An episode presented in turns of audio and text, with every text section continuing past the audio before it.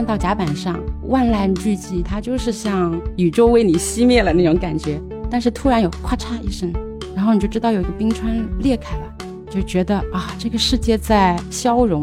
危机确实在眼前。虽然我们离得很远，但它真的在你不知道的地方快速的发生。我有的时候起床，我就在想，我人生当中有一周是跟气候变化发生这么密切的每日的这样的一个关系。我觉得它会改变我未来很多生活的决定。就是这一周它是有重量的，在一个人具体的生命当中，哪怕它看起来好像并不长。我们需要的是一种新的想象、新的叙事，这是需要一个这种所谓的破坏性的共识，就它可能需要去推翻一些东西，才能重建起来一些东西。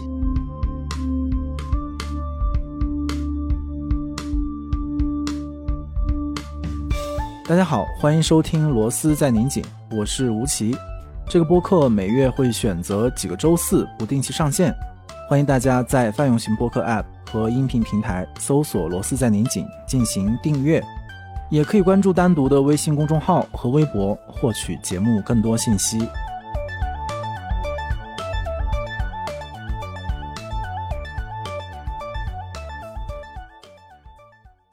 罗斯有一个专题叫“小地方”，但是这次因为罗斯是来到了一个特别大的地方，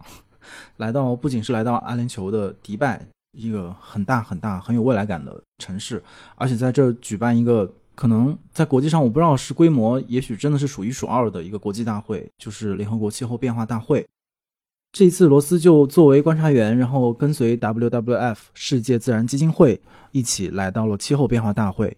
第一次近距离的看到一个国际大会是什么样子，但也因此产生了非常多的问题吧。就是究竟为什么要开这样一个大会？然后真的有必要吗？让我们让将近十万人聚集在迪拜，然后谈这样一个看似简单又脉络非常复杂的一个问题，以及其他的因为各种各样原因来这里，不管是政府的代表、民间的机构、媒体、呃同行们，不知道大家在这里。做什么？就是这个是一个非常大的话题，所以今天我们请到了两位朋友，也身在迪拜，身在现场。一位大家可能比较熟悉，之前也在罗斯跟大家聊过关于科幻和萨满的问题。然后我们在跟 WWF 这个再生创作甄选计划当中，他也作为我们的导师之一，给了我们非常具体的意见和批评。我们欢迎陈秋帆。Hello，吴奇好。Hello，大家好。然后另外一位是新朋友，但是刚才聊起来好像也有千丝万缕的联系。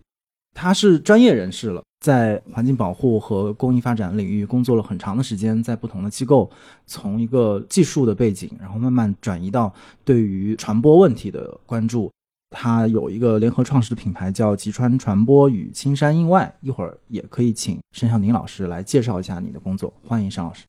嗯，大家好，我是小宁。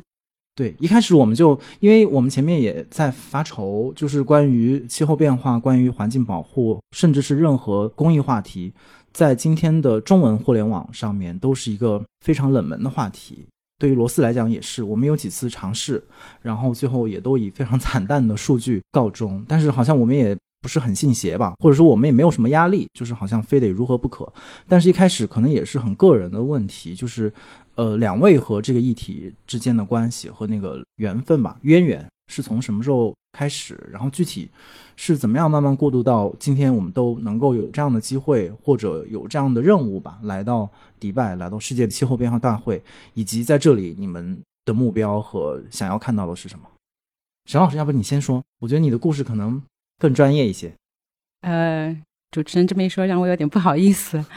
嗯，小小介绍一下我的履历吧。嗯，背景，其实我最先做的是，就是刚毕业之后入行，其实做的是环境工程相关的水处理专业啊，所以在某大型央企做这方面的相关工作。那因为当时我是一个非常赤诚的、热烈的技术党，我相信技术是能够解决世界上绝大部分问题的啊，包括今天我也非常迷恋像 AI 的这些进展哈，就觉得相信这些科技未来会给人类带来翻天覆地的变化。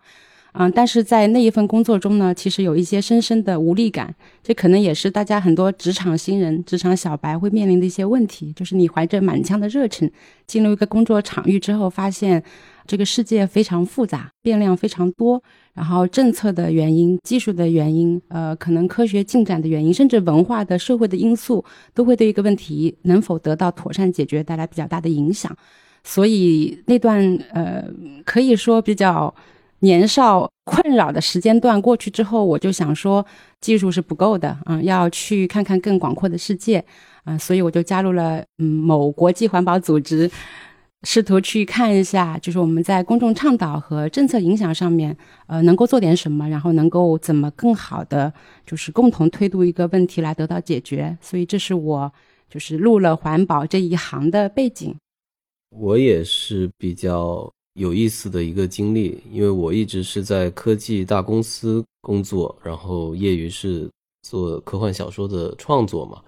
但我可能对环境问题。一直比较关注，就包括零六年吧，我开始写一篇叫做《霾》的小说，啊，非常短，因为当时我在北京生活，我对空气的质量特别敏感，就是我会觉得特别不舒服。就当时霾还没有被做一个公共的议题得到大规模的讨论和传播，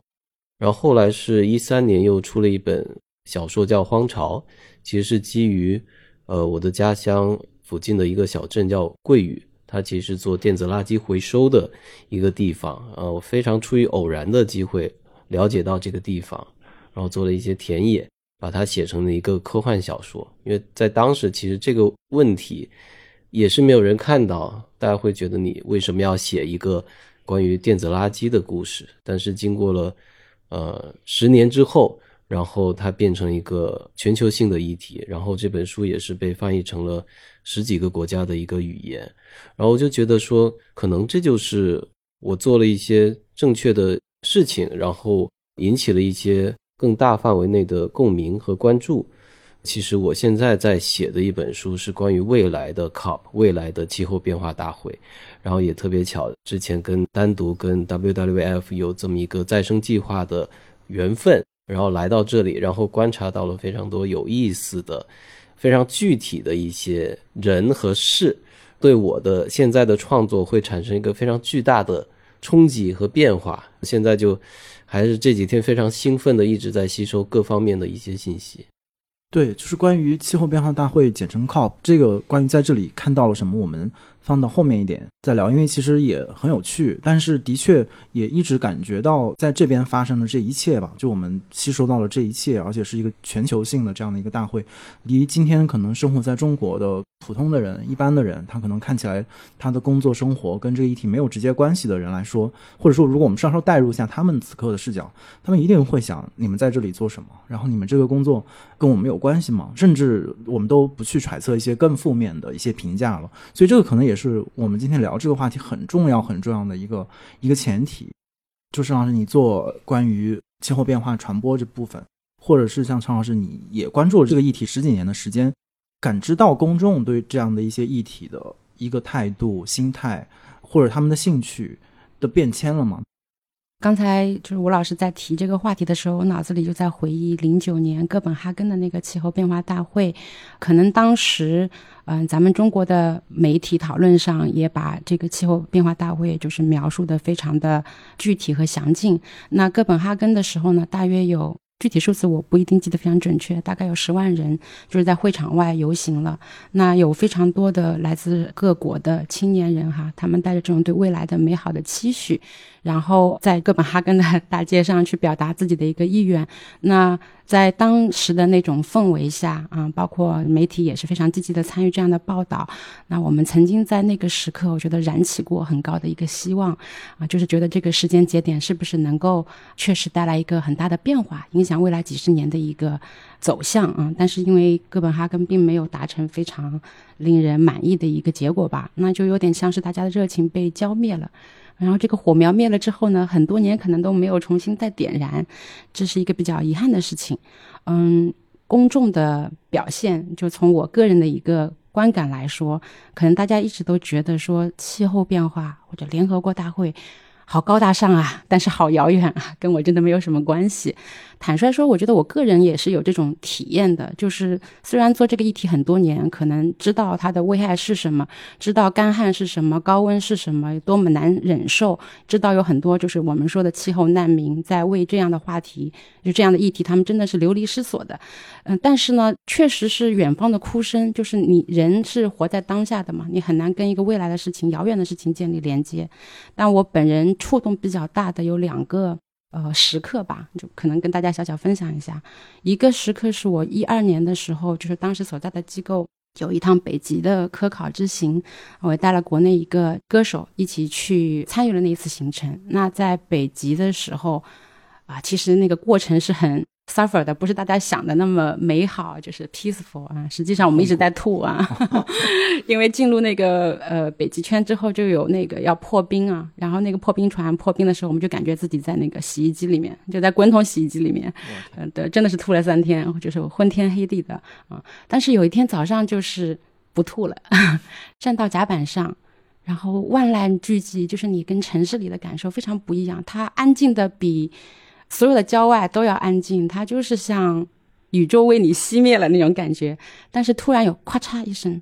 然后你就知道有一个冰川裂开了，就是一个冰层裂开了。然后你听见水滴在滴答滴答，就觉得啊，这个世界在消融，就是你觉得这个世界在慢慢的没有，这是一种很大的心理震撼。嗯，这是我个人印象比较深刻的，就觉得危机确实在眼前，虽然我们离得很远，那它真的在你不知道的地方快速的发生。嗯，然后第二个点是我在二零二一年的时候，西雅图经历了一次极端高温，因为西雅图这个城市大家可能不太熟悉啊，比较远，但是它是常年不超过三十度的，而且城里面大概百分之，当时我查的数据，大概百分之七十的家庭是没有空调的。因为从来不热嘛，但是那个暑假就是到了四十一度、四十二度，就突然的有两天高温，然后这不是热的问题，这是整个城市瘫痪的问题。当时就会有很多的人想要开车往东部的山区去避暑。这是很正常的哈，美国人不是都是家家都有车，然后对，但是就发生一个问题，就是高速公路开裂了，因为高温而导致的一些就是路面开窍融化之类的，因此当时州政府就决定把那条高速公路给紧急关闭了，所以没有人可以逃到 东边的山里面，然后大家又涌向那个酒店，嗯，去了一些就是有备用电源的酒店，它会有空调啊，其实我也去了，但是我就发现那个队伍非常非常非常长，因为电带不动这么多电梯。所以所有的人都在电梯口排队等候进去，就是你进去可能都要等一两个小时，啊，然后呢，我们又涌向呃唯一那几家有空调的朋友家里面，结果刚进去断电了，因为电网没有办法承受突然增加的这么高的负荷，所以整个区域就没有电力供应，然后你就在那里就空气是炙热的，然后你就冒汗，待在那儿不知道该怎么办，也没有解决办法，你有很小的小孩就是在哭闹，就觉得啊。我才是气候难民啊！就是我待在这里无所适从啊。最后的办法就是我们放了一浴缸的冷水，就泡在里面待了几个小时，真的是这样解决的。所以那是我最直观的一次感受，就是气候变化其实离我们每个人都非常近，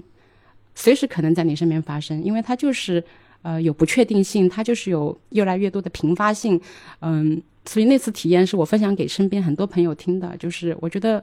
也许未来某一天，包括我们的孩子，他们会过的就是这种生活，所以真的是必须要行动起来。哇，这两个故事听得我们鸡皮疙瘩都要起来了。陈老师，你的故事，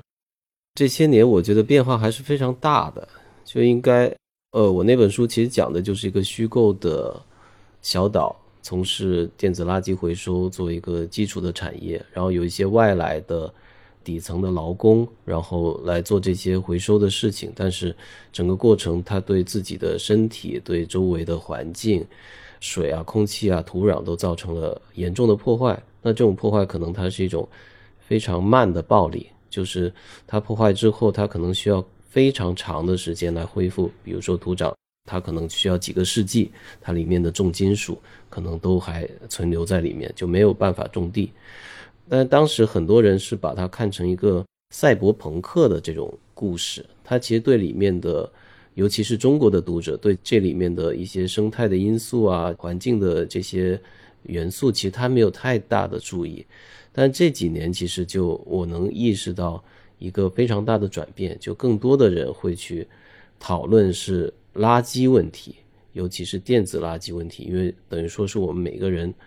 都会有手机、电脑等等各种电子设备，它会有退休的一天，你要换新的嘛。尤其是中国人特别喜欢追求新奇的这种呃更新换代的这种潮流，但是换下来这些手机又去了哪儿呢？其实很多人他没有想到这个问题，他可能会可能给了回收站，可能给了别人，但经过一轮的这样的一个周期之后，他最后还是会需要去到某个地方，它被拆解，用酸、用化学的原料、用灼烧等等，呃，甚至物理的这种暴力的方式，把它拆解成更小的部分，然后把里面的有用的、有价值的，比如说贵金属等等这些东西提取出来啊，去贩卖。但这整个过程其实产生了非常大的一个对环境、对人的这种呃影响。所以现在其实会发现说，包括一八年，中国其实推出了二十四项禁止洋垃圾的这个规定嘛，等于说很多来自发达国家，原来其实都是很多可能是非合法的这种渠道，包括走私被运到了中国进行处理。那现在中国禁止了，那这些东西去到了哪儿？其实去到了东南亚，去到了非洲，去到了印度更远的一些更不发达的地方。那其实这个问题还是存在，就是这个所谓的邻避原理就不在我自己的后院，但你要去到别人的后院，你要把垃圾扔到别人的地盘上，就让别人去承担你的这个后果。所以我就觉得很有意思，因为中国在这个过程中，呃，包括说你可能是在加利福尼亚设计，呃，包括我们用的很多苹果的手机啊，然后但是在中国，比如说深圳或华强北生产组装，然后又卖到全球，但最后当他退休之后，这些东西又会被运到一个不发达的地方去进行一些拆解回收，但这过程中他把所有的这些损害留在了当地，留在了那个更不发达的地方，所以其实这也是一种，在我看来是一种环境的不平等，气候的不公，所以这个问题。在以往可能都是一个隐性的问题，就没有人去探讨，也没有人把它以这种更直观的、更显性的这种方式讲故事的方式让大家看到。所以从这个问题，其实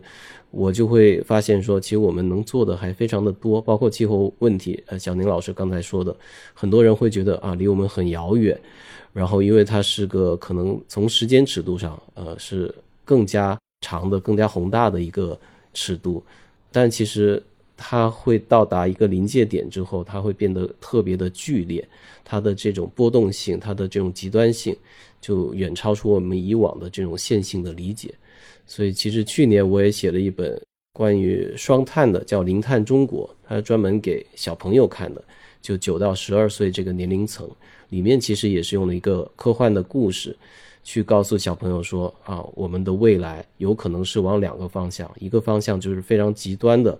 一个气候，如果我们现在不采取行动，一个方向可能就是，如果我们采取了很多的措施，不管是技术上、社会的设计上，包括个人的生活的习惯、消费的习惯、行动上，我们做出了一些改变，那我们是可能到达一个呃零碳的社会。当然，这过程中有非常多我们需要个人去努力去牺牲的一些部分。然后，那个小朋友其实是时间穿越到了二零六零，见证了一个。呃，零碳中国，然后他再回到了当下，把这些信息带给了他身边的小朋友们，去变成了一个气候的行动者这样的一个故事，所以给了很多的学校小朋友看，然后他们会写一些读后感，就是我们也有一些 Zoom call，就是做这样的一些分享，然后收到了很多这样的一些读后感，但有可能是他们课堂的老师布置的作业了，但我就从里面看到了非常多。他们是真的有认真在思考这些问题，思考说我们在未来我们需要去做什么样的事情，怎么样去想象一个新的社会。我觉得是给了我很大的一些鼓励，因为我觉得他们是真正承担这个气候变化的后果以及这个代价的这个一代人，他们是未来的主人翁。如果他们都无法理解这背后的逻辑关系，所有的这些意义所在。那我们现在开的这个会，其实我觉得就很难去实现，因为这个问题是由他们的上一代人所遗留下来的，他们其实是这个后果的承担者，是牺牲品。刚听你们说的时候，我就想到，其实我们关于气候变化和它的后果的故事。真的不是太少，是太多了。就如果我们真的有这样的一个视角，或者有这样的一个知识系统和一个框架，有这样的一个问题意识，带这个去看我们，哪怕在中国的很多具体的生活里面，或者是跟小孩互动过程当中，其实都能发现好多的连接的点。就这个议题，其实已经深深的在我们自己的生活当中了。但是与此同时，又非常遗憾的意识到，当然这是我的专业了，就我的同行们，我在传媒、我在传播工作的同行们，因为整个大环境的原因，好。像大家真的主动或者被动的，慢慢的撤出了，就是关于这些议题的一些讨论。所以，因此，比如说，当我们在国内遇到一些其实是极端天气，然后是气候变化直接的影响的时候，在我们身边的传播机制没有被充分的调动起来，告诉大家，其实你今天遭受的高温、遭受的大雨、泥石流，然后各种各样的，比如说物种的变化，它们栖息地的变化，其实有很多，比如说大象的出走，其实都是。整个会在中文互联网世界引起很大影响的，但是我们缺少对它的虽然归因很困难，但是我们缺少哪怕起码的讨论，就到底发生了什么，这个和气候变化之间的关系是什么？那如果这样的讨论多了，那其实大家慢慢的在日常生活里面就会知道，我的吃穿住行，我生活的每一刻都可能跟今天世界。气候的变化和人类未来有关系，我觉得这个叙事其实是一个日常性的，是一个当然很多很大程度上是传媒工作者应该去完成的。当然，这不是我们今天 要讨论的议题，但这个的确是非常非常遗憾的一个议题。其实某种意义上也是我来 COP 之后来到迪拜之后一个很大的感受，就是嗯，我非常疑惑想知道我的同行在哪里，他们在做什么。这个我们当时一会儿是可以讨论的，也许我们下面就可以。聊一点关于 COP 的议题，因为其实我们一来的时候，第一当然花了很多时间去找路，因为会议太大了，然后议程非常复杂，然后有不同性质的讨论，在不同的场馆同时在发生，然后你也不知道自己能不能进去，所以花了很长的时间在这儿。另外，其实我也一直在等待，像在哥本哈根你们看到的抗议的人群在哪里，但是在这样的大会上其实不存在，因为它整个设置的机制就远离城市的中心。所以它给抗议造成的麻烦 和障碍是非常多的，而且你根本也进不到会场当中，所以其实都是远离那个主会场。所以我就想到底公众的这个变化意味着什么？我觉得一部分当然是很遗憾了，就是公众直接的参与度，然后对于这些话题的冷感，甚至慢慢的这些会议慢慢的就是。能够知道怎么样去屏蔽一些反对和质疑的声音，但是另外一方面，我又觉得这个会，因为这次会议的规模非常大嘛，将近十万人参与。我们前面一直在讨论为什么有十万人要来，他们是谁，他们在做什么。但我现在想的另外一个逻辑，会不会也是一种，这个会议本身它不断的把一些之前的反对抗议的声音容纳到这个会议议程当中了。就是这个是昨天我参加一个会，是一个美国的，大概应该是来自民间的几个女权主义者的一个，其实一个小的发布会，用半个小时去讲他们的意见。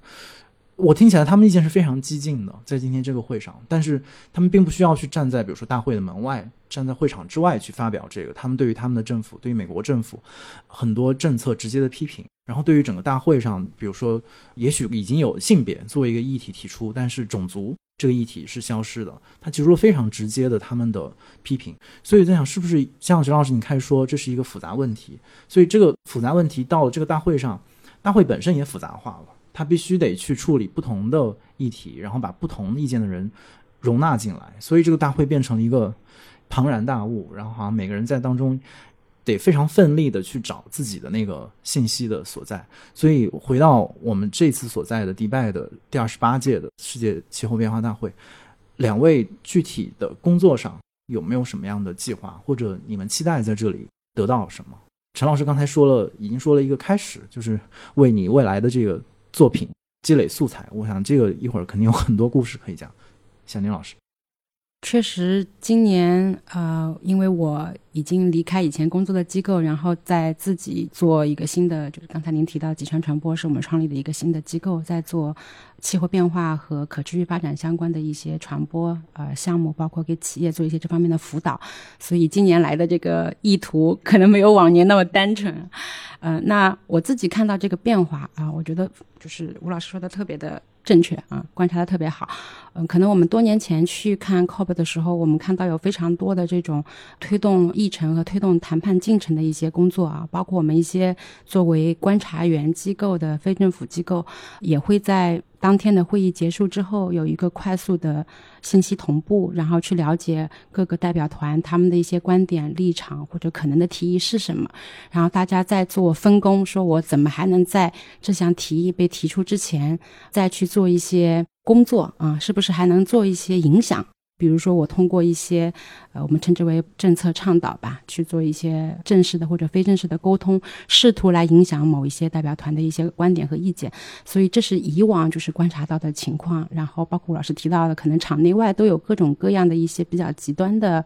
抗议活动，或者是观点表达的活动，呃，来制造这种不同的声音，来试图。咱们这个词应该叫议程设置是吧？Agenda setting。对对。那但是今年来到 COP 会，觉得它除了在继续推动谈判进程，形成一些新的提议之外，呃，尤其咱们在绿区看到了非常多的创新方案、解决方案，一些无论是出于技术的，还是一些规则的哈，非常的丰富。那我个人有一种非常恍惚的感觉，像是一个博览会啊。像一个展销会啊，大家带着自己非常多的在地实践来跟世界做这个交流啊，包括去展示自己的一些解决方案的优势和自己的一些成功的经验吧。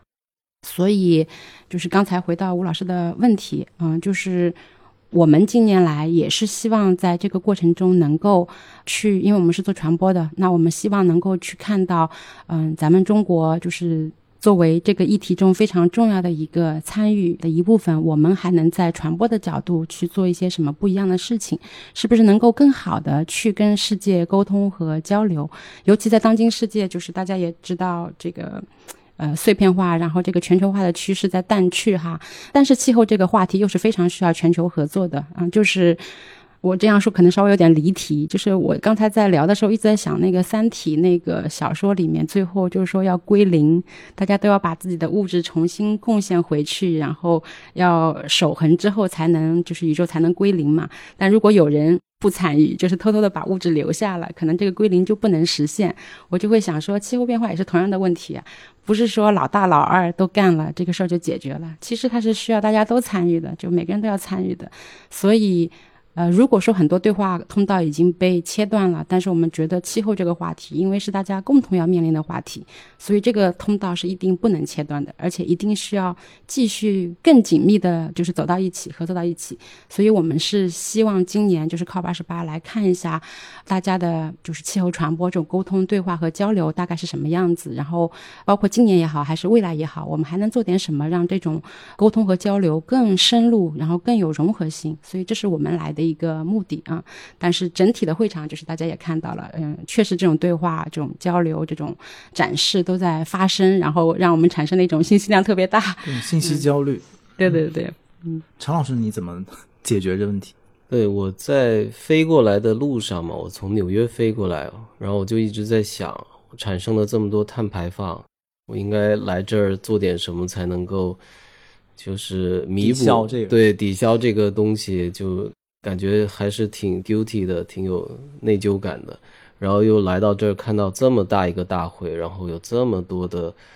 巨大的建筑，然后又发生在迪拜阿联酋这么一个让别人一联想起来就是一个土豪寸土寸金的一个地方。然后看到主赞助商又是石油公司，就整个让我产生一种非常超现实的一种荒诞感。但这跟我要写的东西其实非常契合的，因为我本来就要写一个讽刺的一个小说，但我就会更深入的去思考说，那这一切的发生肯定是有原因的，它也肯定是符合现实社会的一个运行的逻辑的，就是肯定是大家基于某种程度上的共识，我们才会去做这么一件事情，这么多的人从世界各地飞到了迪拜来讨论气候变化的议题。然后就是我在这几天，当然也是咱们一起都逛了很多的地方嘛，然后也见了很多的人，参与了很多的讨论，然后就会感受到，其实归根结底，它还是一个地缘政治包括经济发展的不平衡，在气候问题上的一个反应的一个投射，就大部分问题其实是归根结底还是围绕着利益，包括这个 loss and damage 的 fund，这个应该叫损失与损害与损害这个基金的设立，就是发达国家因为它历史上的排放造成了现在的这个情况，那么发展中国家其实是一个受害者、牺牲品。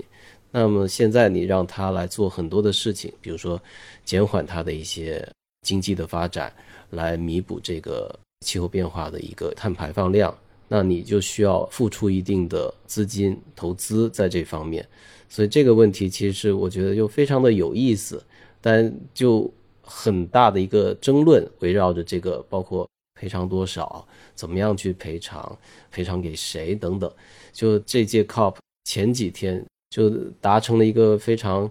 我觉得是具有突破性意义的一个共识，所以我觉得就是从这个角度上来讲，我觉得这个 COP 还是很有意义的，就是它能够凝聚起一些共识。虽然说这共识非常的艰难，非常的缓慢，在可见的未来还是有很多的一些障碍，但是就是说人类嘛，就是他们需要不断的去建立起一些。共识通过这种跨文化的交流，通过一些新的叙事，通过一些不断的来来回回的这种底线的试探，也包括很多策略性的这种带有技巧性的，甚至外交性的这种词汇上的校准，就跟我们现在说 AI 要跟人类 align 一样，就我们人类也需要内部不断的 align 嘛，就最后可能会达成一个比较理想的，希望不会太晚的一个结局。对，我觉得这个还是我这几天一个非常大的收获，就是说人类还是有点希望的。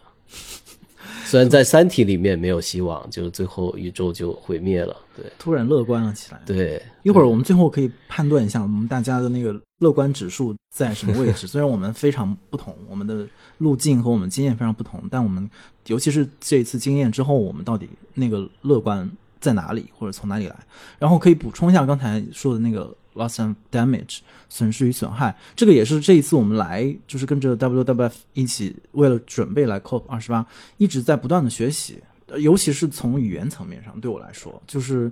也许我们比如说日常的英文可能还能工作，但是当然也没有到多好的程度，但是很重要的一个学习的部分就是学习术语和每一个词语背后它到底什么意思。所以，呃，说到损失与损害，就是成为了，因为我们现在才这个会才刚开始没多久，比较前半程的一个过程当中，所以第一天就爆出这样的一个很大的一个，不仅是共识，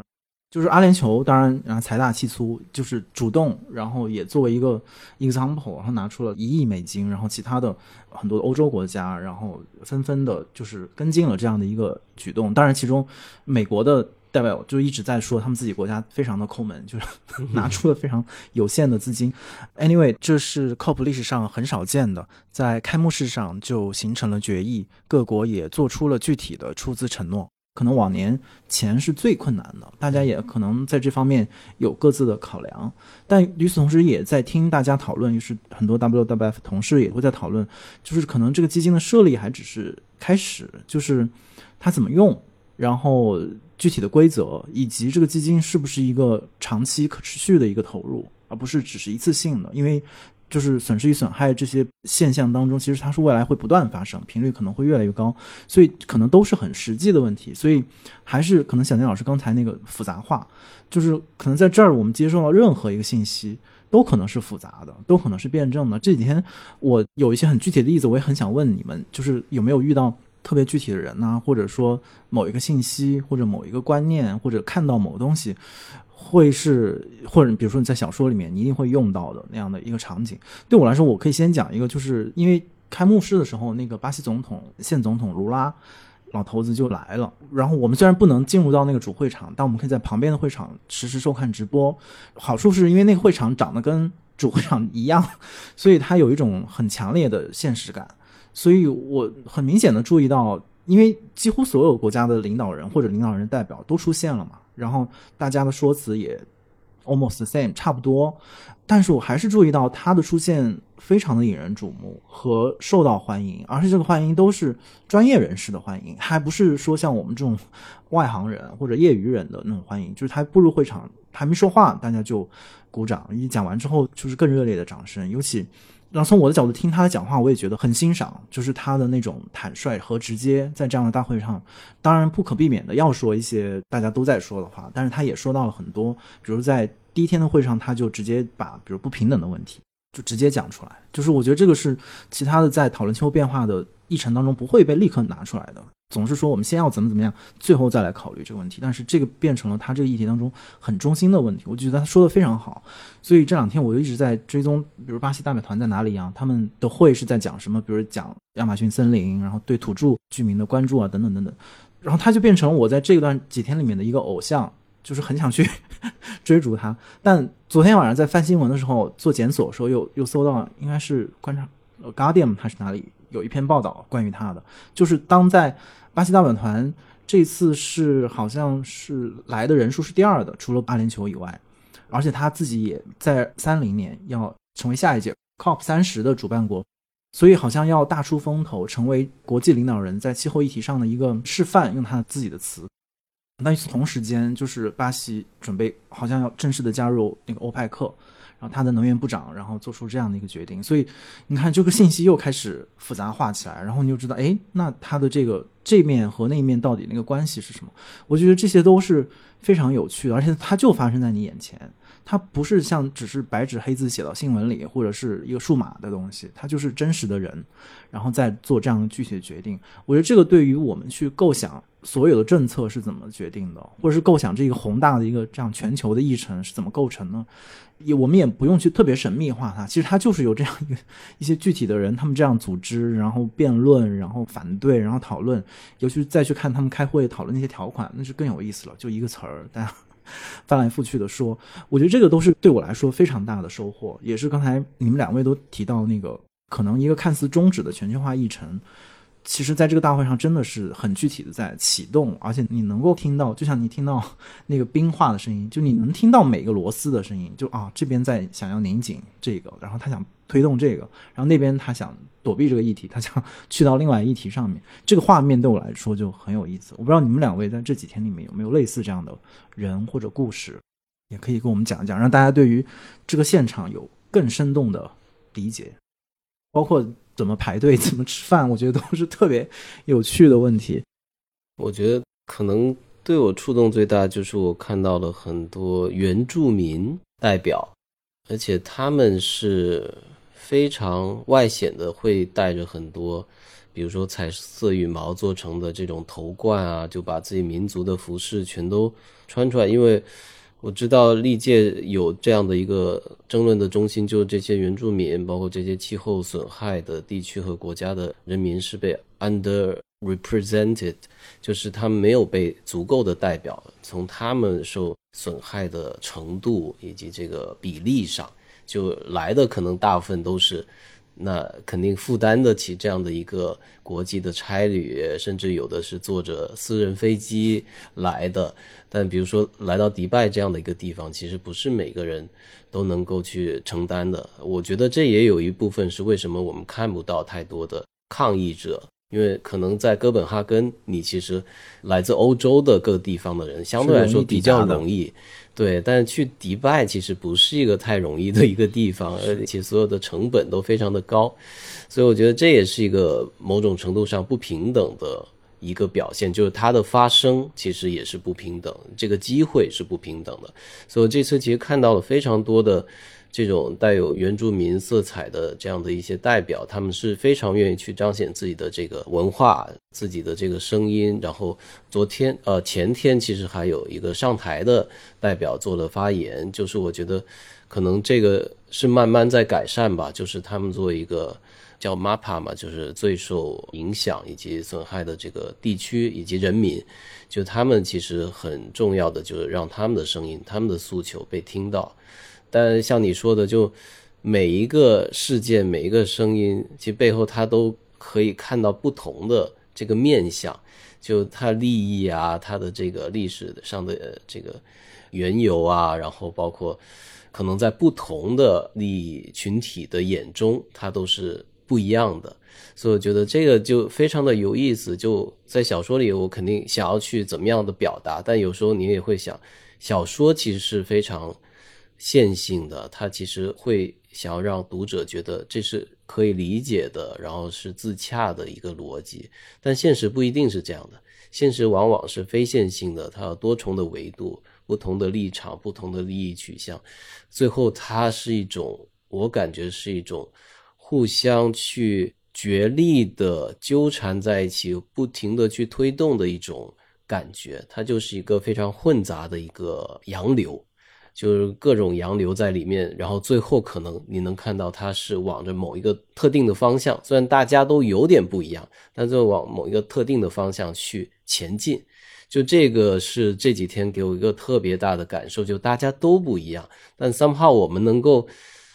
就最后能够拧成一股绳儿，然后往某一个方向再稍微前进一把，就这个我觉得是特别有意思，就一种混乱里面的有序，它涌现出来的一种某种带有目的性、带有意义感的这种 collective effort，就是集体的努力。我觉得这个是挺有意义的。哇，还是很乐观啊，陈老师。那我我没法不乐观，就 再悲观，这个就是。就科幻本来也挺悲观的，嗯，就如果都像《三体：黑暗森林》那样，就我觉得这世界就真的没救了。我们还是得给大家一点希望，嗯，哪怕是比较虚假的希望。你看，又开始转折。小宁老师，你的观察？陈老师那个眼里的光让我觉得有点温暖。那个陈老师讲的比较，嗯，我觉得比较宏大的一个观察，嗯，可能我分享一些比较微观的角度，嗯。因为咱们在国内的时候就非常熟悉那些网红们各种。拍摄各种在路边就是，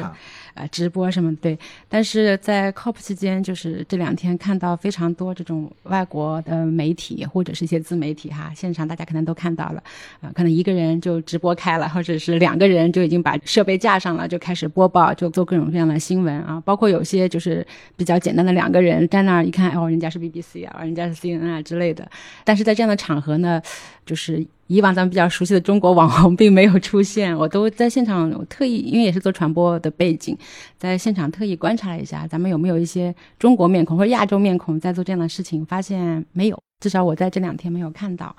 嗯，这个是我觉得比较小小缺憾的地方。嗯。因为咱们前面也聊了，其实这个气候问题是需要大家互相交流、互相沟通、对话来解决的。那我们看到在这样的场域，就是嗯，其他的参与者可能有比较丰富的讨论和信息的传递、传播，但是。呃，我并没有观察到太多，就是中国的同伴们在做这样的一些工作。我相信大家在背后还是做了很多工作的哈，无论是做各种各样的新闻报道，还是一些就是微信公众文的一些撰写啊。但是在现场的那个观感反差是比较大的，觉得这个参与还是太少了，然后显得我们的声音不那么大声，不那么突出。嗯，所以这个是我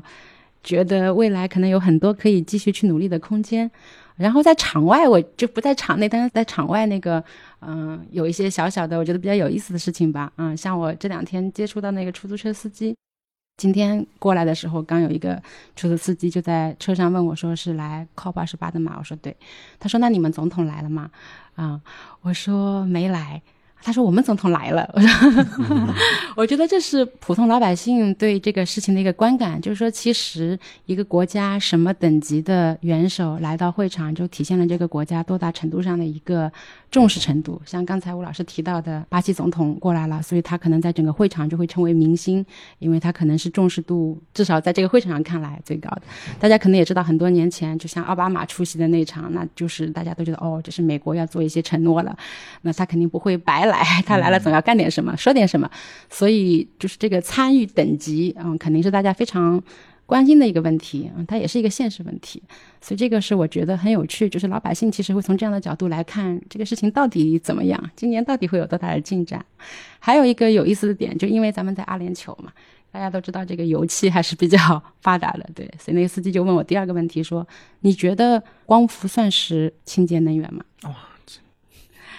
他说特斯拉在这里可多了。特斯拉说它是电动汽车，然后非常的清洁，但是在这里给特斯拉充电的电都是天然气发电出来的，所以他说我觉得我想不通，这怎么就算是个清洁能源了？我觉得这也是一个蛮现实的问题，就是大家都会困惑。包括刚才吴老师说的这个混沌性，这个解决方案的混沌性，就是比如说这个 fossil fuel 这个怎么去转型，它怎么变绿，然后到底解决方案里面他扮演什么角色？所以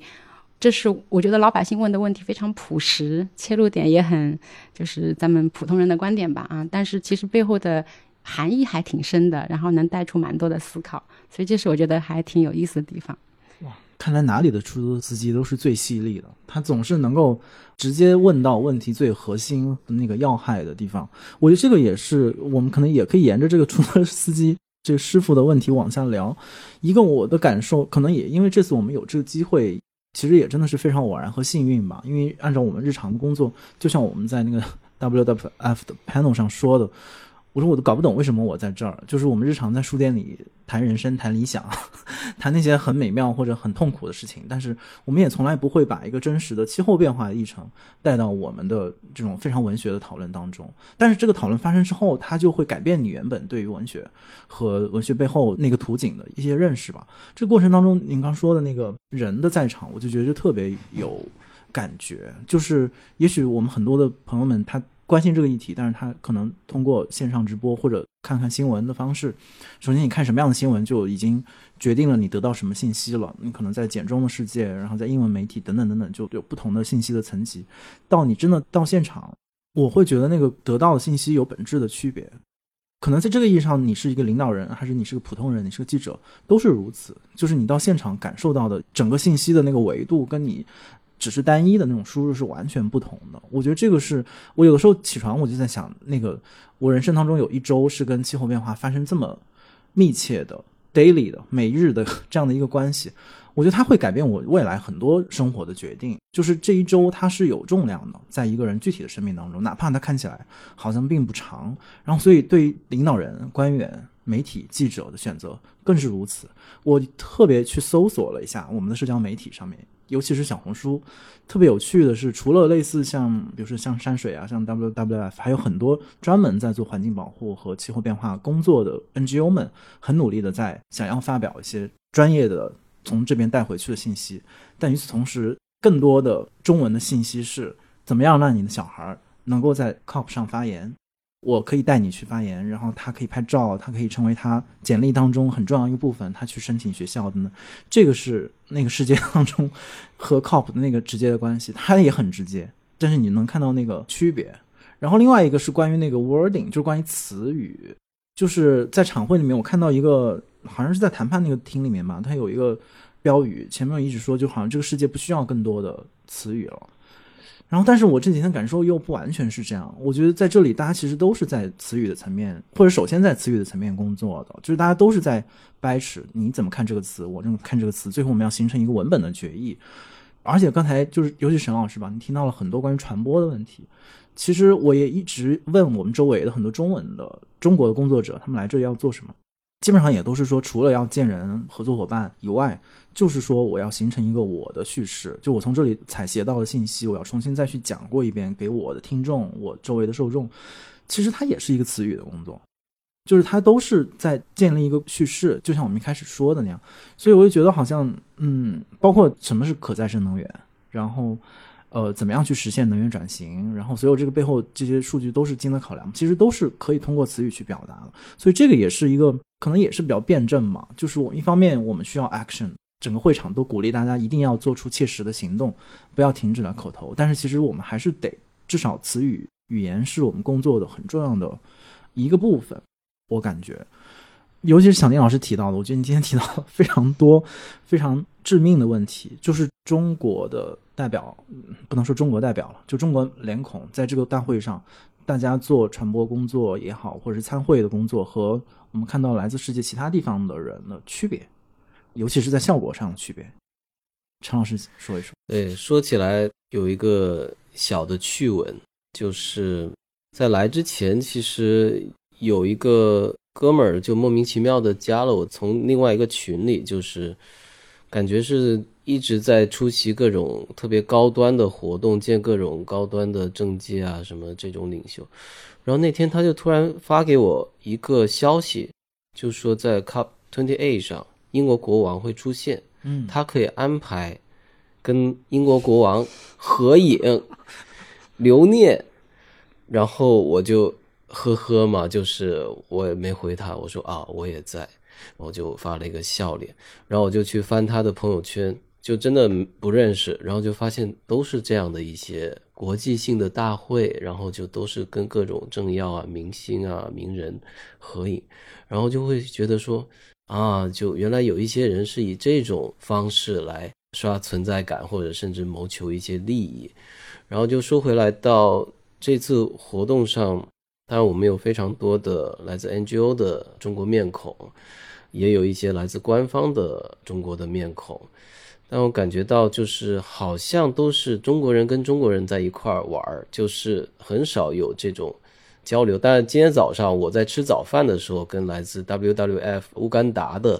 叫 Evan 这个朋友，我们一起吃了早饭，也是就是偶遇到，然后他是做野生动物保护的，然后我们就围绕这个问题，包括森林的防止砍伐，然后跟当地的。原住民，包括跟政府的这些关系，我们就聊了起来。就整个饭的时间，我们都在聊这个问题。我就觉得这种机会非常的珍贵，就是你在这样的一个场合，你能遇到来自不同的文化、不同的呃，不管发达还是发展中国家、不同的机构、不同的位置的这种人。其实我觉得非常重要，就是把中国的声音传递出去，而且这种传递可能不是一个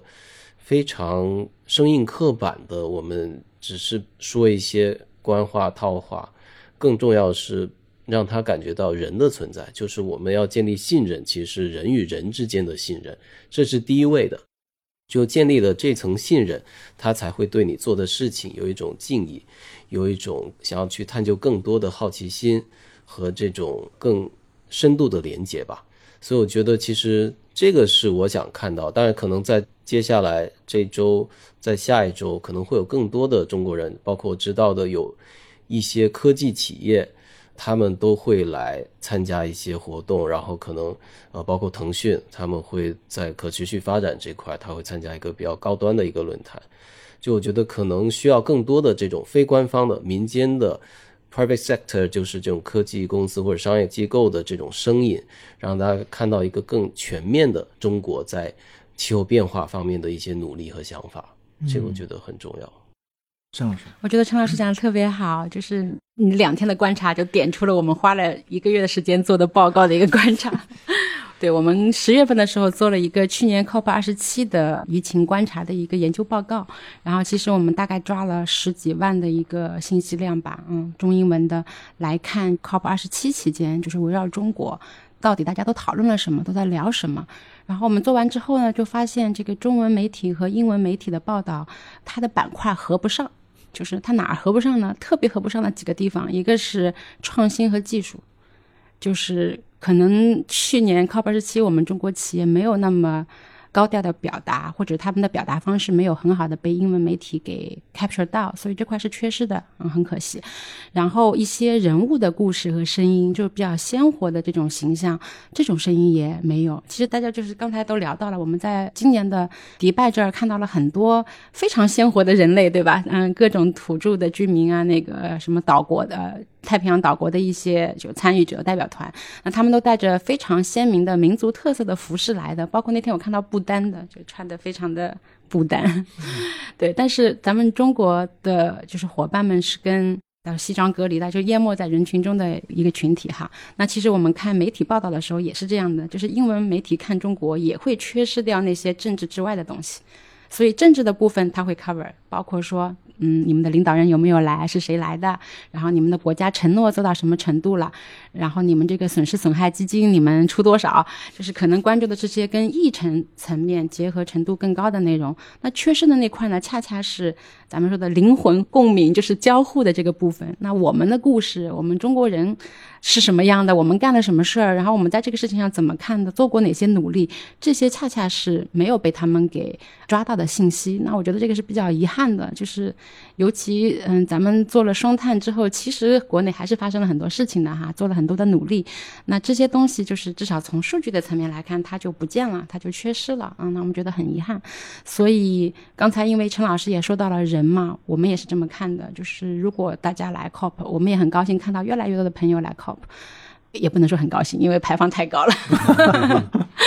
就差个题，我那天还前几天刚看到个数据，说今年七万人来 COP 的话，相当于七万人开了一年的小汽车的排放量，确实很高的排放。对，但是我觉得现在不限于说一定要 physically，就是面对面的交流。如果大家有一些更广泛的交流是可以的，但是那个主旨没有变，就是希望有交流和对话，希望有这种人的之间的一些观点和一些经验之间的流动吧。所以这个是蛮期待，就是接下来几天能在会场更多的看到，嗯，也希望更多的中国朋友能够在这方面再开放一点、开朗一点，然后跟大家有更多的交流。我上次还跟吴奇说，我们如果还有机会，下次再来，我们一定要穿上我们的民族服饰，要有点特色，就让别人在人群中显眼。哎，对对对，我觉得这个还是蛮必要的。对我，我感觉也是这样，而且就是你能感觉到，就是很多的中国声音在这边。都是单向度的，好像说这个话的人也并没有期待外部世界给他任何回应，然后大家的故事也都是关于自己的成就，就是我做的如何好，我已经做得非常棒了，然后，呃，似乎都不等待大家夸奖，就是只是光是宣扬自己的成就，其实都是在怎么讲？反过来想，我们自己在做传播工作，不管你传播的是什么，其实。道理都不是这样的，就是成就的宣传是非常少的一个部分，就是尤其在气候变化这么复杂的议题当中，更多的是你要面对问题，而且你要愿意讨论，就是愿意交互，就是你愿意让自己成为这个问题的一部分，而不是好像看起来你已经是主宰了这个问题，或者你已经是做的非常好。我觉得这个是我不知道，可能也许在我们的文化当中都有这样的一个。一个部分就是好像所谓的家丑不可外扬，或者我们自己的问题，我们就自己关起门来解决，我们不愿意拿到一个公开的场合去聊。我觉得这个是我们可能都需要学习吧，就是我们训练自己去做这样的表达。然后在你刚又想到刚才说的那个网红，那个我突然想到，我有一个好朋友，就是绝对是个妞，在中文世界里是一个很著名的 fashion 的博主，但是他其实一直跟。像云山保护，他们有长期的合作，他可能每年会固定的去跟进他们在云南那边的一些物种保护的一些进展吧。所以我又觉得我们非常热闹的中文的网红的这种互联网世界吧。它真的不是天然的和气候这个议题隔绝的，就是这个当中有太多太多具体的可以做的事情。就是，就我另外一个感受是，觉得我们的在中国工作的 NGO 们承受了太多，就是 他们要做非常具体的工作，他们要跟政策，然后跟不同的部门要打交道，他们还要自己一个字一个字来做传播。其实我是觉得这个是非常需要协作的，就是在传播这件事情上面，你们需要像。可能科幻的作家，不同种类的作家，然后播客，然后视频，然后 UP 主，然后他们也都是非常鲜活和年轻人。他们是如果让他们来的话，他们可能会把更多的信息带到中文的世界当中。我觉得这个是一个。非常遗憾，但又的确是觉得有非常多的工作在这个背后。这样的一个，你想那么多 家长想让自己的小孩以中介的方式来到 COP，但是他们原本可以从自己真实的发心当中和 COP 有关系的。当然是不是来再说啊，咱不能鼓励这种排放，但是和这个大会是有很多种关系在这个里面的。说到这个，因为去年我在加州待了一段时间，然后我认识了 USC，就是。Annenberg 就是全美排名第一的新闻学院嘛，他们其实，在去年十月份成立了一个叫 Climate Journalism 的一个新的学院、新的中心，然后认识了他们的总监，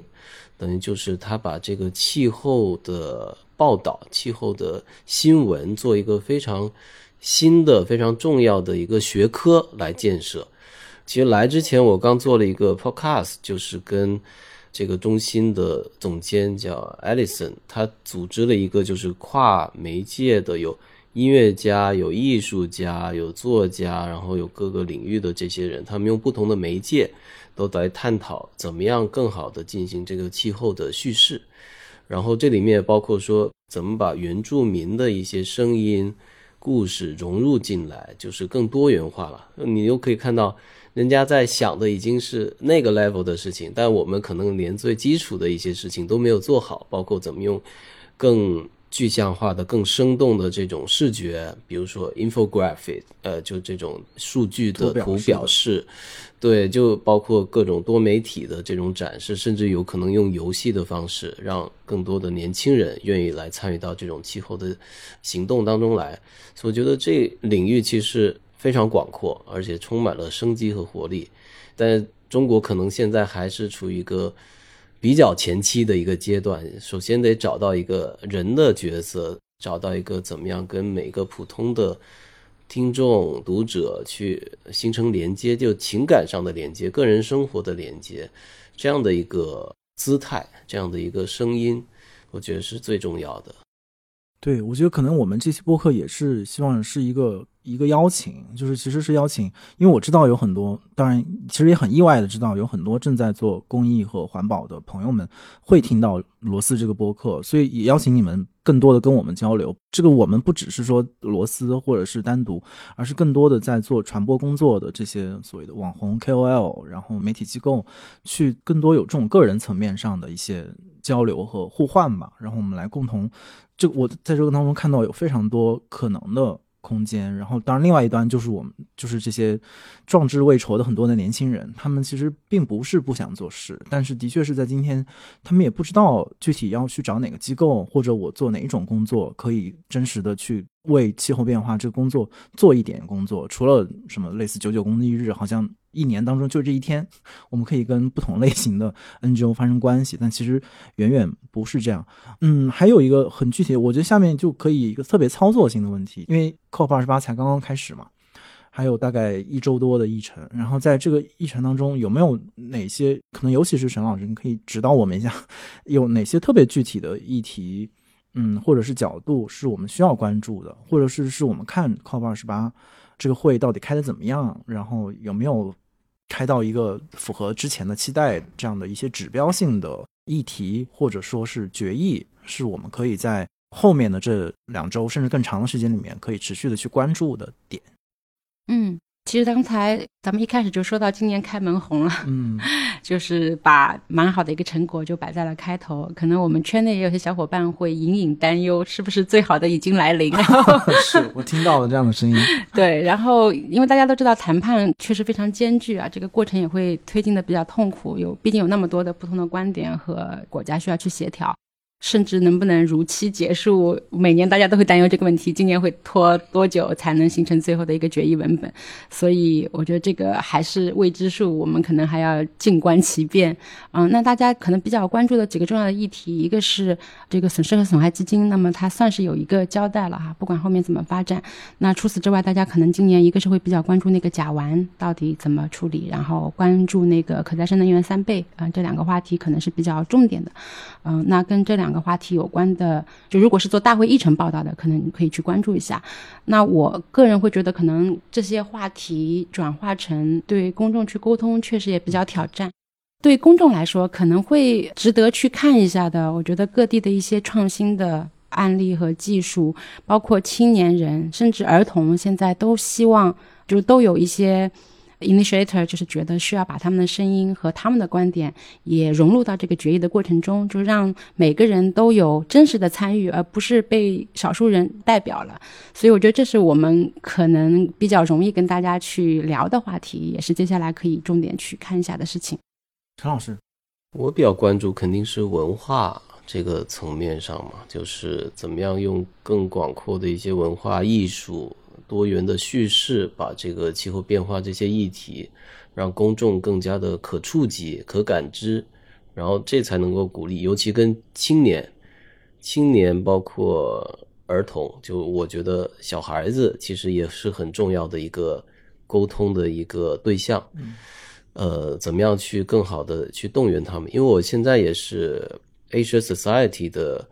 一个。等于说青年领袖吧，就就引号的青年领袖，所以我其实马上这个完了，我会去首尔开一个他们的会，然后我可能会提出一个我的想要做的事情，就是在亚洲地区，我们去做这样的一个收集气候叙事的这样一个计划。等于说，在亚洲各个不同的国家，当然都是由青年。呃，主要来发起、来行动，然后去收集来自各个方面的不同的媒介形态的一些气候的叙事，最后我们以一个方式来展示出来或者出版出来，让大家看到啊，亚洲也是我们有很多的青年在关注气候问题，在行动，在发出声音，我觉得这个还蛮重要的。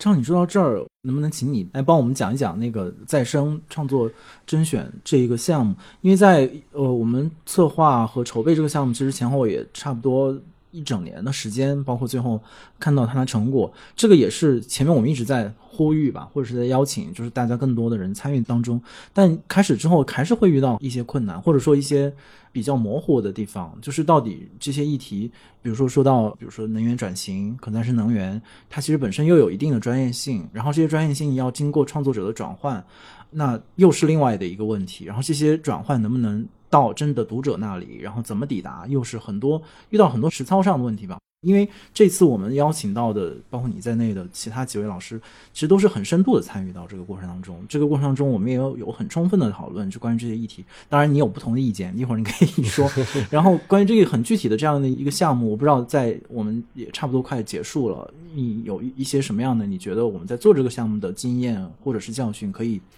也许未来我们在做类似的项目的时候可以注意或者避免对，我觉得这是一个非常好的尝试啊，因为。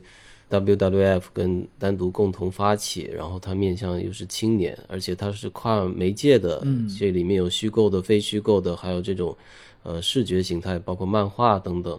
的这种创作计划都参与进来。选手的水平也都非常高，因为里面有一些就是包括非虚构的，他可能已经在业界非常的有名了，就是做长期做这种气候相关议题的这种报道、深度的报道的这种记者。但在这过程中，我会觉得说，呃，王邦老师也是咱们的导师嘛，就可能大家首先一个是专业度，就是我们怎么样确保他的这些信息是准确的、是科学的、是得到验证的、是有 fact check 的这样的一些信息，然后在转化的过程中，其实这是另一个问题，就是所以我觉得这次选出来其实。都是在非虚构跟这个视觉传播的这个类别里面，但虚构的部分其实是受到很多的质疑，因为我参与了最后导师部分的这个讨论嘛，嗯，大家都会觉得说，比如说有两个项目，我觉得非常的好，一个是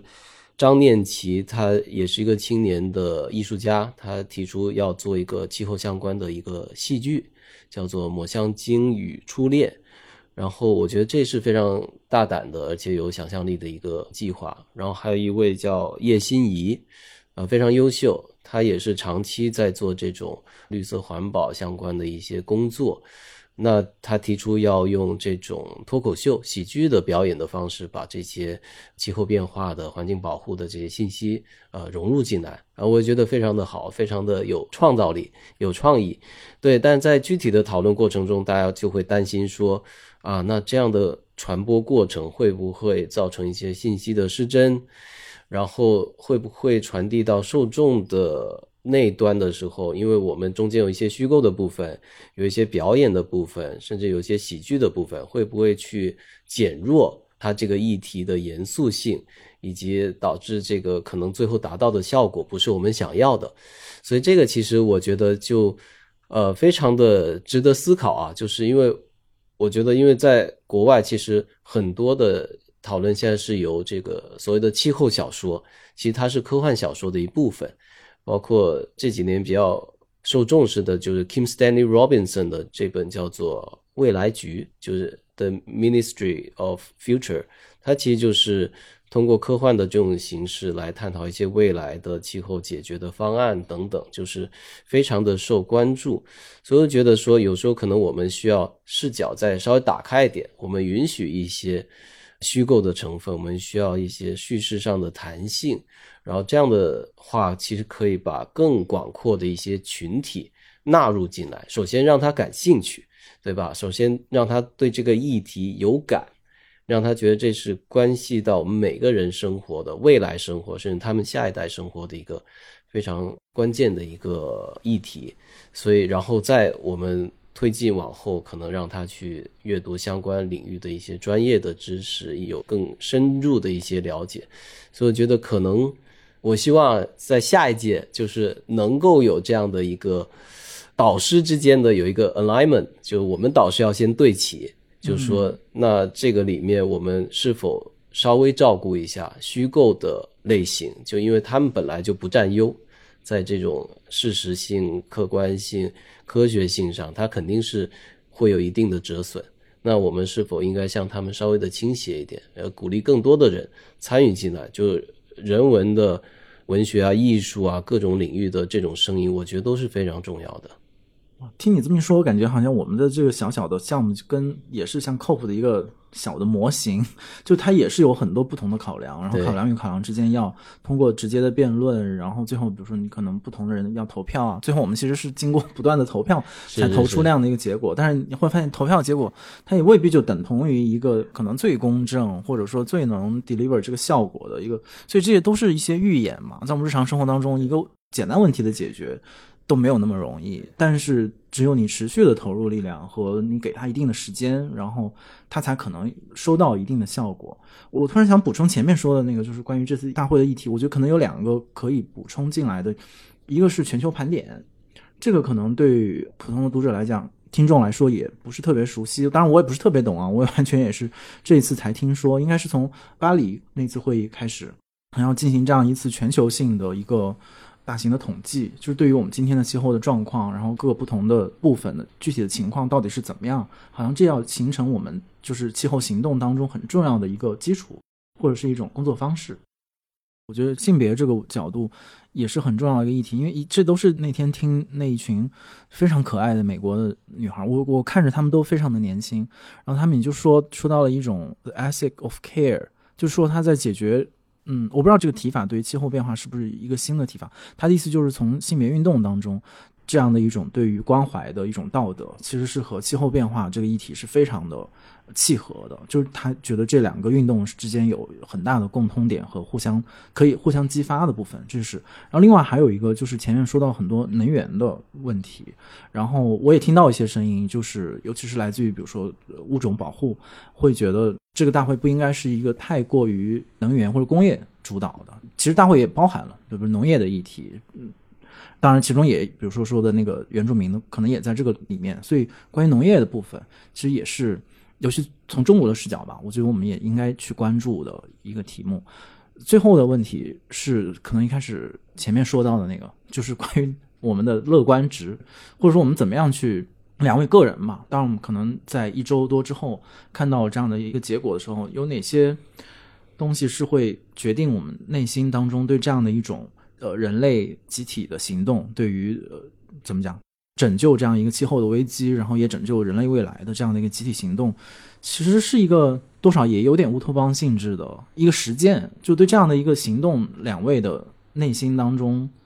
的一个阈值是多少？它成功的几率，然后它可能会把我们带去哪里？这个就完全是开放瞎说了，这是一个虚构性的问题，它跟大会具体的议程和它实际的进展不是必然的有联系的。我们只是谈主观的感受和个人的想法嘛。我我其实很长时间听到一个问题，就是气候它到底是一个科学问题还是一个政治问题？嗯，我觉得这个问题非常的灵魂拷问，因为它是什么问题决定了它在哪种程度上能够得到解决，能够解决到什么样？嗯，吴老师问的这个乐观值。我试着诚实一点，嗯，我觉得最好的结果是能比较好的去拖延不好的那一天到来的时间，但是可能彻底避免是，呃。也不能说没有希望，希望可能相对小一点。嗯，对，但是我觉得拖延也是有价值的，就是让不好的那一天晚一点到来，也是有很大的价值的。它也会给我们很多的时间去做更好的准备和应对，就咱们说的这个气候适应的问题。所以可以说还是乐观的，就是我们要想，我们是为人类的 survival 努力，还是为地球的 survival 努力？那地球不需要我们努力，所以为了人类的 survival，我觉得人类最后还是能找到自己的一条好的出路的。嗯。非常诚实了。对，那天记得是齐月他讲了一个，就说有一个科学家，他就可能也是一直站在比较哦，Judith Curry，对理中客的角度，他觉得气候变化其实没有那么严重，会影响到人类可见的未来。他觉得是一个非常漫长的，可能需要好几个世纪才会发生的事情。他就觉得现在很多的是被夸大了啊，什么这些，他有这样的观点。但对我来说，就回到小宁老师最早说的那个呃技术党，就这样的技术乐观主义是否技术的发展和突破能解决所有的问题？这个问题就是有很多科幻小说，其实他就是这样，他觉得啊，只要我技术发展的足够快，我就能解决所有的问题。但可能对于我来说不是这样的，我觉得它现实就是一个复杂的多重维度的一个。应该怎么说？它是一个混沌的东西，所以就是如果我们现在不去强调它的一个损害、它的一个危险性、它的一个紧迫性，其实人类不会有动力去做任何的改变。就这是一种认知上的不对称。就它虽然是一个相对缓慢的过程，就气候变化，但它的这个伤害同样也是一个。非线性的过程，它不是一个线性叠加的一个我们可以预见的结构。相反，它可能会到某一个临界点，它是一个全面的崩溃。所以，这样的一个未来，我们是没有办法去承担的。所以我们必须去，哪怕在我小说里就是说了，有时候我们需要去做一些过激的举动。就当然，这是上一波环境行动者的这种风格。我相信，在接下来，可能在未来，他们会有不同的一个 approach。和一个行动的 style，就这个我也是在写作的过程中，但我可能我的乐观的点在于技术之外，就那这个技术是否能够平等的给到所有的国家、所有的人去使用，这是一个很大的问题。我不相信，就是在我们现有的这种地缘政治的结构、现有的这种资本主义的阶层的结构里面，它是不可能实现的。所以我们需要的是一种新的想象、新的叙事、新的共识，而这些东西可能是我们以前从来没有被提出过的。这是需要一个这种所谓的破坏性的共识。在我看来啊，就它可能需要去推翻一些东西，才能重建起来一些东西。所以，如果在这个程度上，我是有一些希望的。我希望去推翻一些东西，但是现在我只能通过小说来推翻。嗯，对，但是希望说这种想象性的。重建也是有它的价值，就是这个可能是我现在比较关注，所以我觉得我的希望可能比小宁老师稍微多那么一点点，但在这过程中肯定非常的 brutal，就非常的残酷，就你也不知道谁会成为牺牲品，谁会变成那个被落下的人，就我在想象一种非常戏剧性的，有可能原来那些高高在上的他反而是。最后被落下的人，但是这个是非常科幻式的一种想象。嗯，我觉得最后那个其实也像我们在 panel 上讨论的那样，就是或者是一开始我们也说到关于气候变化的议题，在国内的舆论当中，呃，还是相对冷感，但和我们怎么做也也有关系。就是可能这是一个非常在任何意义上都是一个正确的事情，就值得大家去讨论。但可能我们。未必需要那么顺着正确的这个方式去说，就是这样又变成我们也陷入了自己前面我们批判的那种好像我们顺拐的逻辑当中哈，我们就沿着这个事儿不断跟你说说说，变成了一种说教和宣讲，大家肯定就不爱听，哪怕他内心是认同的，但是耳朵觉得不舒服，但反而是那些。破坏性的、刺耳的、反对的、质疑的，然后没道理的声音，其实是我们做这种气候传播的一个重要的切入点。比如说，会上有很多人会不断的批评或者谩骂他们各自国家过去的一些政策，比如说特朗普啊，然后英国那个。Boris Johnson，然后类似这样的一些政治人物，他们非常具体的站在这种气候变化的一些议题的对立面，好像我们会通过，但我觉得通过对他们的批判或者他们的存在本身是会帮助我们去推动对这个议题，至少在传播层面的讨论，我们可以去辨析这样的一些负面的意见，然后大家也许会爱听，就是到底人类有多少种不同的意见，以及最极端的那些是什么。所以我就觉得，可能在我们做这样的一个正确和正义的宣导的过程当中，其实是要有这样的包容度，把这些不同的意见能够进行汇总，然后进行面对，然后进行讲述，然后在这个当中去再筛选出那些我们真的可以。留存下来，对于每个人具体生活和工作有指导性的，其实说到底就是要回答出租车司机的那几个问题。就如果我们能特别好的回答他的提问，那可能我们就找到了气候变化议题降落到每人具体生活的那个那个钥匙。我稍微 echo 一句刚才吴老师说的这个，就是我们要，其实我的理解是我们需要尽可能多的提供信息，然后给听众们自己去判断和决策。嗯，这也是。嗯，就是其实我们国内也有一个气候传播的研究中心呢，是清华大学刚设立没多久的。然后他们今年刚出了一个关于就是中国人的基于价值信仰的一个气候维度的报告。我觉得里面有一个结论非常有意思，就是他把人群分成了六类。这个报告我就不详述了，没有人想在一个节目里面听报告。对，但里面有一个点，他大概是说现在这些青年人嘛，年轻人，他可能是。呃，疏离的一个怀疑者，就是他对公共事务总是持有一种谨慎，所以他表现出来可能是有点疏离，但他其实是需要自己去判断，他相信自己的一些观察和判断吧。对，所以我觉得那帮助他去做出一个结论，那肯定很重要的一个点就是尽可能把。信息多的内容提供给他，他自己来甄别，而不是说你宣教给他，你说啥就是啥，那可能是他接受不了的。但是如果他能获得足够充足的这个信息源，那他能在从中找到自己真正感兴趣和愿意为之付出努力的部分。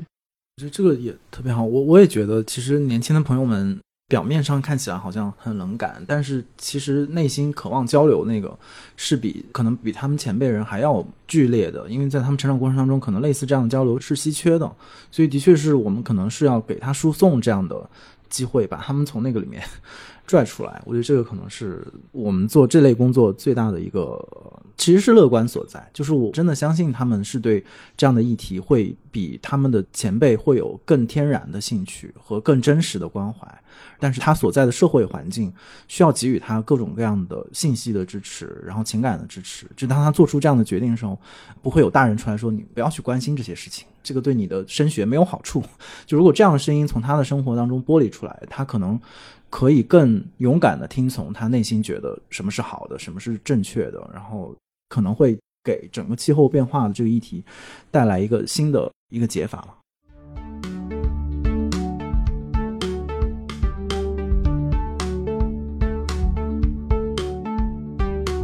如果你有任何建议或者提问，可以通过单独的微信公众号、微博找到我们。感谢大家收听本期的《螺丝在拧紧》，我是吴奇，欢迎大家在范永贤播客 App 和音频平台搜索订阅我们的节目。下期再见。